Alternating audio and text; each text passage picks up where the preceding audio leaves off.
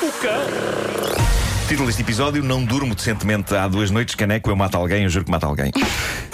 Então o que é que se passa? Uh, vou, vou aqui fazer um desabafo sobre as minhas últimas noites. Nós eh, estivemos no sábado no Festival F em Faro e foi maravilhoso. Nós comemos bem, fomos à Noélia, eh, mítico restaurante. Estás, Vasco. estás a olhar para mim porque eu não fui. Claro que Foi tô- só para te fazer espetacular. inveja. Ah, pronto, ok. Só para te fazer inveja, pura e simples. Uh, comemos Apanhámos bem. O- 10 km de fila na A2. Essa parte foi, desagradável. espetacular. Essa parte foi desagradável. Mas, mas foi bom termos apanhado essa fila para depois eh, desaguarmos eh, naquele restaurante. onde, onde Uhum, foi comemos ótimo. um arroz de limão com eh, corvina e ameijoas. Ótimo, parece muito bem.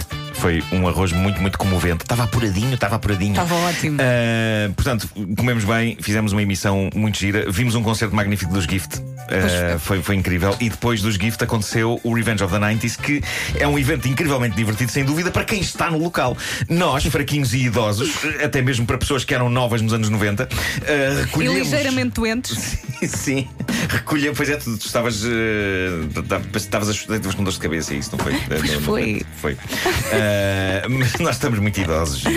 Não, e ir à Mas- Noélia é uma carga de trabalho Claro, também. claro que sim, claro que sim. Eu fiquei cheio até hoje. Eh, eh, até hoje. Eu, eu não me importo de não comer depois daquela refeição ou pípara. Foi ótimo. Eh, mas portanto, eh, recolhemos aos, aos aposentos e o Revenge of the 90s aconteceu pela noite fora até às 5 da manhã. Qual o problema, Vasco? Eh, que definitivamente Qual? não é um problema do Revenge of the 90s. O hotel era muito perto do festival. Quão perto? Era tipo assim em frente. Abrias a janela e vias o palco. Portanto, a sensação que eu tinha era que de facto os anos 90 estavam a exercer a sua vingança em mim por alguma coisa má que eu tinha feito Eu aos estava anos 90. Claro. Aquela festa é sem dúvida incrível, mas é quando estamos lá curtindo a loucura, não é? Agora, quando estamos numa cama a ouvir o samba de janeiro muito alto, questionamos toda a nossa existência sobre o planeta. Isso é porque tu és esquisito. Ah, Uh, por isso, vivi uma noite algo sobressaltada entre a meia-noite e as 5 da manhã, Foi deitado complicado. na cama. Eu ouvi, e tu também, Vera, uh, uh, cada um no seu quarto, calma, Eu não ia se chama uma acordando. covardia. Claro, claro, claro. Uh, Vera estava com o seu esposo e eu estava com as minhas almofadas. Uh, mas uh, eu- ou- ouvimos inúmeras versões de êxitos dos anos 90. Uh, eu ouvi, não sei se ouviste isso, Vera, eu ouvi todo o show do Zenapá 2000 também. eu, eu fui Uh, ouvindo bocadinhos, mas eu não sabia bem se estava a sonhar ou se estava a ouvir ou se estava a ouvir e depois Eu- sonhava, não consegui perceber. Adorei- eu adorei ouvir o Zena para 2000 e cantei deitado no escuro o És Cruel, meteste a tua filha no Fez, bordel. ainda curtiste. Mas não me lembro de ouvir os Íris, os Alemar e o Batatinha e Companhia. Que está- tudo, estavam isso, anunciados. tudo isso na mesma festa. Sim, Sim, sim, sim. sim. Alemar e batatinha. Mas o facto de eu não ter ouvido esses artistas leva-me a crer que ou eles não foram. Ou que ainda assim poderei ter dormido mais do que Não, um. não foram, fora. Ah, a da altura já perdi os sentidos. Sabe o que é Mas Hum. que parece? eh, Esse, esse, esse cardápio de artistas parece haver-nos um sonho muito estranho.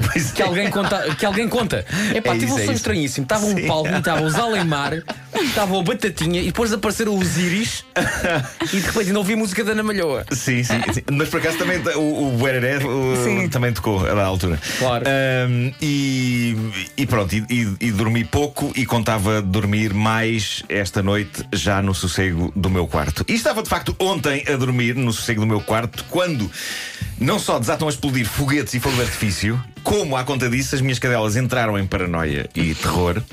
E isto fez-me escrever no momento um post furioso no Facebook contra a existência de fogo de artifício. Ah, Insurgi-me, ah, com o qual. És contra fogo de artifício? Eu, ah, sim. Oh, mas te- tens de concordar que é Em bonito. determinado contexto sou. Ok. eh, neste. Eh, e creio que ofendi pessoas que amam a tradição de fazer rebentar eh, coisas no céu. Apesar das coisas que rebentam no céu me terem ofendido primeiro a mim e às minhas cadelas. Ah, mas algumas pessoas irritaram-se comigo. Eu, eu não sabia que o fogo de artifício era uma coisa tão querida para algumas pessoas, mas o que eu tentei explicar é que era meia-noite de um dia de trabalho! Rebentem cenas no céu ao sábado! Vim a saber que eram as festas de Passo de Arcos, pelo que posso ter ofendido também as pessoas de Passo de Arcos com o meu ataque de fúria. Mas, se isso conforta as pessoas de Passo de Arcos e os amantes de pirotecnia, eh, a seguir tive a insónia mais longa da minha vida.